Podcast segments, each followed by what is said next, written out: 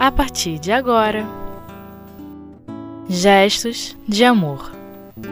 A Gênese. As leis e as forças. Com Jailton Pinheiro. Olá, amigos do Espiritismo.net.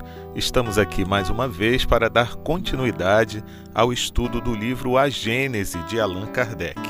Estamos no capítulo intitulado Astronomia Geral, que é o capítulo 6, e mais especificamente hoje nos itens que tratam do tema As Leis e as Forças. Lembrando que este capítulo é um capítulo que foi escrito né, por Galileu Galilei, através do médium Camille Flammarion.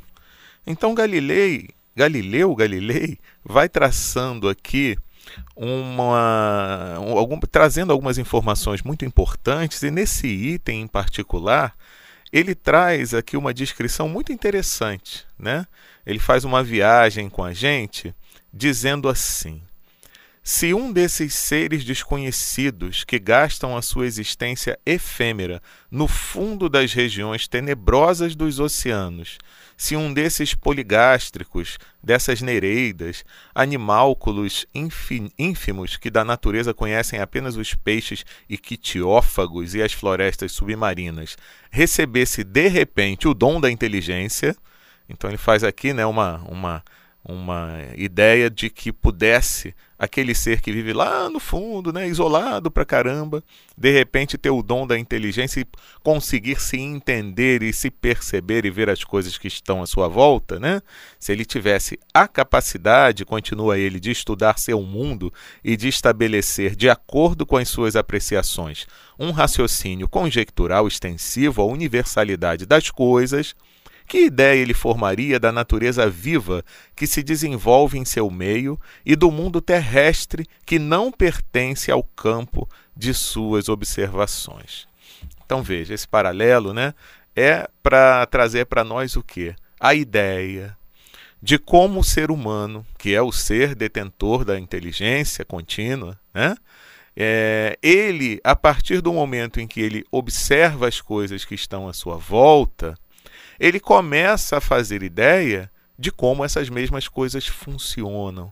Né? Mas veja, aqui ele fala de um desses seres lá da região bem mais abissal, né?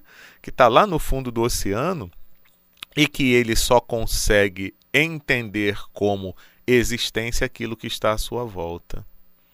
E aí a gente faz essa referência a nós mesmos, seres humanos, né? Que lá no início a gente só conseguia, no início dos tempos, só conseguia fazer referência ao que estava à nossa volta. E mesmo hoje, com todo o desenvolvimento da tecnologia, com todas as possibilidades de observação que a ciência astronômica nos proporciona, nós também ainda não conseguimos fazer é, a observação de tudo sob o ponto de vista do todo. Né? Nós ainda temos muito particularizado aquilo que está à nossa volta. E aí foi muito interessante, porque o que, que a gente sabe, né? Mas com a inteligência, a capacidade de imaginação e de raciocínio e de reflexão e de chegar a conclusões, o ser humano coloca e estabelece hipóteses para coisas que ele ainda não consegue mensurar que ele ainda não consegue medir na sua plenitude, porque lhe faltam meios para isso. Né? Aí foi até interessante, gente, porque a gente está falando e está querendo chegar à, à dificuldade que a gente tem quando vai tratar das questões relativas ao universo, né? ao universo como um todo.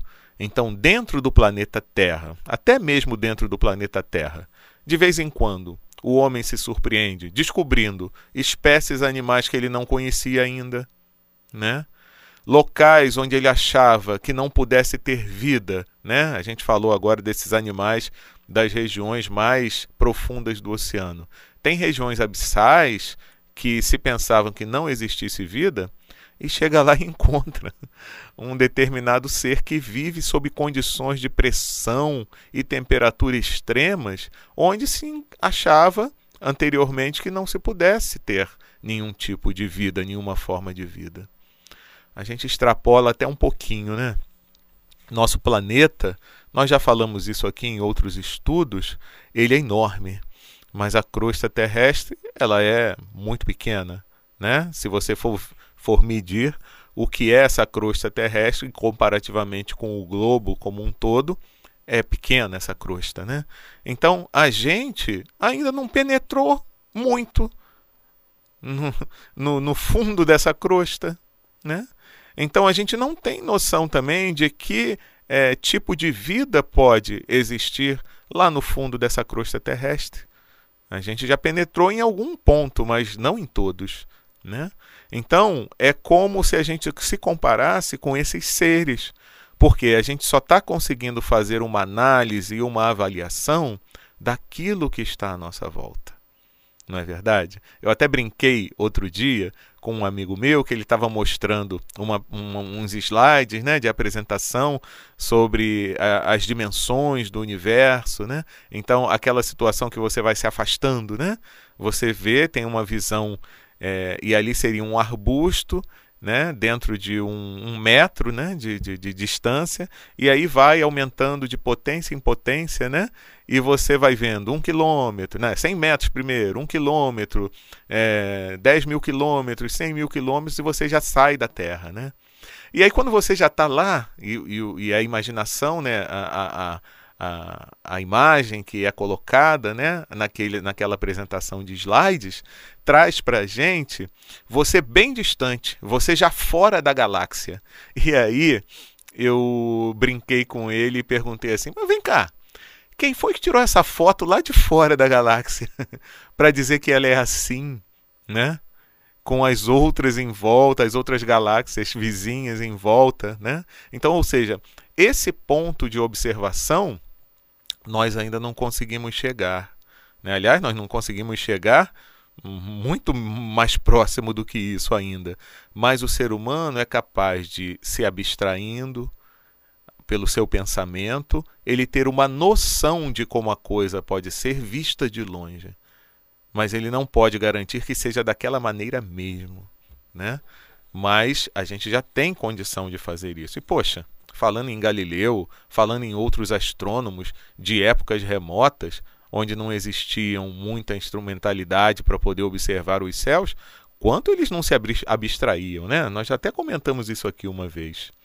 Agora continua aqui pulando aqui, porque não dá para ler o texto todo, nós convidamos então vocês a lerem o texto aqui no capítulo Astronomia Geral do livro A Gênese, nesses itens que tratam das leis e das forças.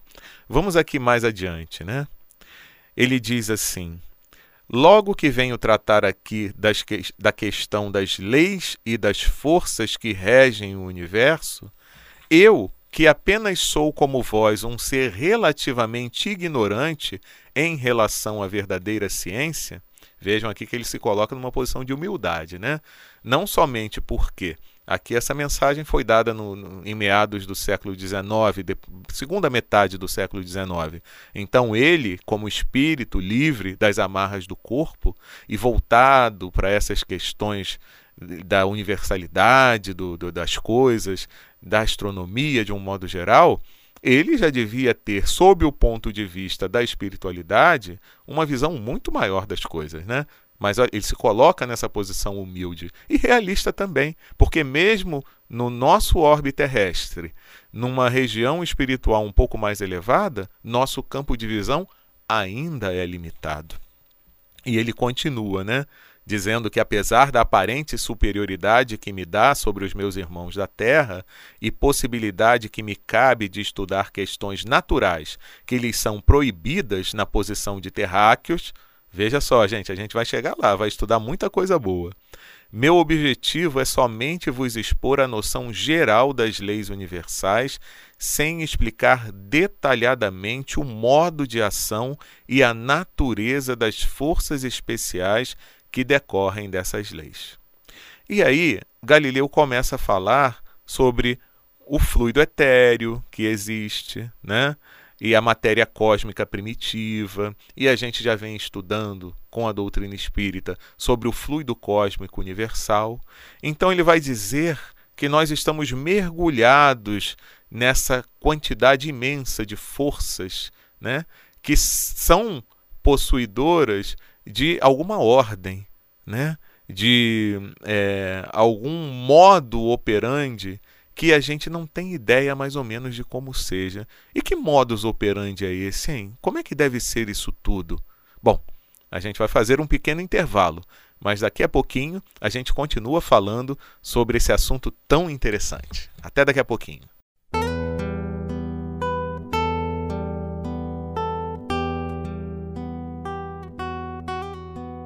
Gestos de amor. A Gênese. Bom, amigos, estamos de volta então com o nosso estudo sobre o livro A Gênese de Allan Kardec, mais especificamente no capítulo 6, que trata da astronomia geral, e nos itens que falam sobre as leis e as forças. Então, Galileu vinha falando, como dizíamos no bloco anterior, que tudo deriva de um único elemento, né, primitivo, primordial, e que a gente entende com o estudo da doutrina espírita, que é o fluido cósmico universal, né? E aí ele prossegue no texto dizendo assim: Ora, assim como só há uma substância simples, primitiva, geradora de todos os corpos, mas diversificada em suas combinações, assim também todas essas forças dependem de uma lei universal diversificada em seus efeitos, que se acha em sua origem e que, pelos desígnios eternos, foi soberanamente imposta à criação para lhe imprimir harmonia e estabilidade permanentes. E o que é isso, né, meus amigos? Senão é, toda a ordem das coisas no universo, em qualquer parte, em qualquer canto, em qualquer local em qualquer dimensão, sob qualquer agente que esteja sendo submetido, é a, a lei de Deus presidindo isso tudo. Né? Então, é a ideia de Deus. Né? Deus presente nisso tudo. Nós não entendemos e não estudamos com a doutrina espírita, nós não estamos sempre de posse do entendimento que no universo existem três elementos: Deus, Espírito e matéria. Então, Deus é único, é o criador de todas as coisas. Então, ele cria o elemento espiritual e ele cria o elemento material. Como ele faz isso? Não temos condições ainda de entender, né? Mas é em função dele que toda a harmonia da criação se processa. Então, se ele cria o elemento espiritual, ele tem uma razão para isso. Se ele cria o elemento material, ele tem uma razão para isso. E é nessa criação permanente e que dá essa estabilidade, essa harmonia permanentes, como nos diz aqui Galileu Galileu, que se estabelece toda a ordem do universo, né? Então, nada está jogado, nada acontece ao acaso. Né? Quando se diz existe um elemento primordial no universo, é esse elemento material que nós falamos. Mas por que, que existe esse elemento primordial e tudo deriva daí? Porque existe a vontade de Deus que direciona isso tudo. Voltamos a dizer, não sabemos como isso se processa. A gente só sabe que é assim, né? Que isso acontece. Então, por mais que aquele ser que está lá nas profundezas do oceano, se tivesse condições de ter inteligência para pensar sobre o que acontece em volta, da mesma forma que nós, seres humanos, que já estamos com essa condição efetivamente, nós conseguimos ter uma ideia de como a coisa se processa num âmbito maior. Mas a gente não chega nem próximo do que é a realidade mesmo né? O que é a vontade de Deus? O que é que mantém? Como é que ele mantém isso tudo?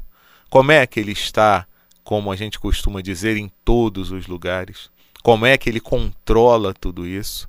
Como é que ele faz com que essas coisas se mantenham de toda a eternidade numa estabilidade constante, por mais que a gente pense que não seja assim, né? Mas a gente sabe que existe um ser que controla e coordena tudo isso. E aí ele diz assim: Galileu, continuando no texto: A natureza jamais se opõe a si mesma. O brasão do universo só tem uma divisa: unidade por variedade. Na escala dos mundos, encontra-se a unidade de harmonia e de criação, ao mesmo tempo que uma variedade infinita nesse imenso canteiro de estrelas. E nada é igual, né, gente? É, isso é que é uma coisa interessante. Apesar de ter uma origem única, né, e ter uma harmonia única, porque é a harmonia de um ser só, de Deus, a variedade de sua criação é imensa e que não traz transtorno nenhum à existência de nenhum ser, nem outro ser, nenhum elemento com outro elemento. Todos conseguem conviver nessa harmonia da criação. Prosseguindo, percorrendo os degraus da vida, desde o último dos seres até Deus, a grande lei de continuidade se faz reconhecer. Considerando as forças em si mesmas, pode-se formar uma série cuja resultante, confundindo-se com a geratriz, é a lei universal. Muito interessante isso, né? A forma como ele, ele coloca isso. Então eu tenho uma escala, né? Dos seres mais ínfimos até Deus, né? Sem que haja é, nenhum problema dessa. É, é uma continuidade, né? É uma coisa muito interessante. É, e, e o ser humano ele vai se questionando, ele vai tentando chegar a algumas conclusões um, tem algumas evidências daquilo que ele pensa, outras coisas acabam sendo superadas através de determinados fatos e de determinadas formas de observação que ele vem conquistando ao longo do tempo, mas ele não vê desordem nesse universo. Às vezes tem uma desordem aparente, né? mas quando começa a pesquisar a fundo, vê que por trás daquela desordem aparente existe uma lei que mantém tudo aquilo funcionando de forma coerente. Não saberias observar esta lei em toda a sua extensão, pois as forças que a representam no campo das vossas observações humanas são restritas e limitadas, aquilo que a gente já vinha falando, né? Entretanto, a gravitação e a eletricidade podem ser consideradas como uma larga aplicação da lei primordial que impera para além dos céus. Então, é aquilo, né? Quando a gente já descobre como as coisas funcionam, mesmo no nosso campo ínfimo, a gente já faz uma noção de como as coisas se dão num campo maior. Né? Então, se eu tenho o, o uso e o ser humano se, se, se, aproveita dessas leis né, da gravitação e da eletricidade, de todas essas forças, vamos chamar assim, para poder é, fazer certas coisas acontecerem e facilitarem a sua vida aqui mesmo no plano físico, imagina como tudo isso não se dá num plano maior. E ele conclui esse item nos dizendo assim: Todas essas forças são eternas. Explicaremos este termo. E universais como a criação. Como são inerentes ao fluido cósmico, elas agem necessariamente em tudo e em toda parte, modificando sua ação por sua simultaneidade ou sua sucessão, predominando aqui, apagando-se mais adiante, potentes e ativas em certos pontos, latentes ou ocultas em outros, mas finalmente preparando, dirigindo, conservando e destruindo os mundos nos seus diversos períodos de existência, governando os maravilhosos trabalhos da natureza em qualquer ponto que se realizem, assegurando para sempre o eterno esplendor da criação. Muito bonito, né? E o interessante é que nessa época, apesar do ser humano já fazer uma ideia de como as coisas aconteciam em termos de criação de mundos, destruição de outros, né? não se tinha um desenvolvimento tão grande como hoje. E mesmo com a teoria do Big Bang, né, onde você diz, ah, é ali que houve a criação do universo, hoje nós já vemos os astrônomos falando sobre teorias de multiversos, né? E de como eles de repente é, se tocam esses multiversos num momento em que de repente vai fazer com que se dê um Big Bang em um determinado momento, né?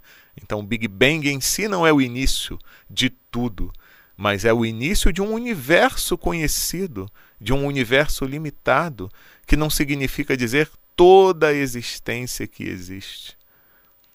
É, isso às vezes fica difícil para a gente, né? Caramba, multiverso, Big Bang, como é que as coisas se deram no início. Mas é complicado, meus amigos, porque nossa mente ainda não consegue penetrar no grandioso que é a obra total da criação divina. Mas a gente já pode fazer uma noção. A gente sabe o que de todo esse estudo, né? Que nada se manteria se não houvesse um ser superior, que é Deus, que preside a toda essa criação e que a sustenta. Isso é muito importante. E que, mesmo o resultado de todas essas forças materiais que o ser humano é, é que é o ser humano é possível identificar e estudar, isso tudo só se dá porque foi estabelecido por Deus. Né? Então, Ele é quem determina ou determinou de todo sempre que deveria ser assim. E toda essa unidade, todas as coisas que acontecem, elas só existem por conta da vontade dele. É um momento em que a gente para para louvar e agradecer a Deus a própria existência, não é verdade?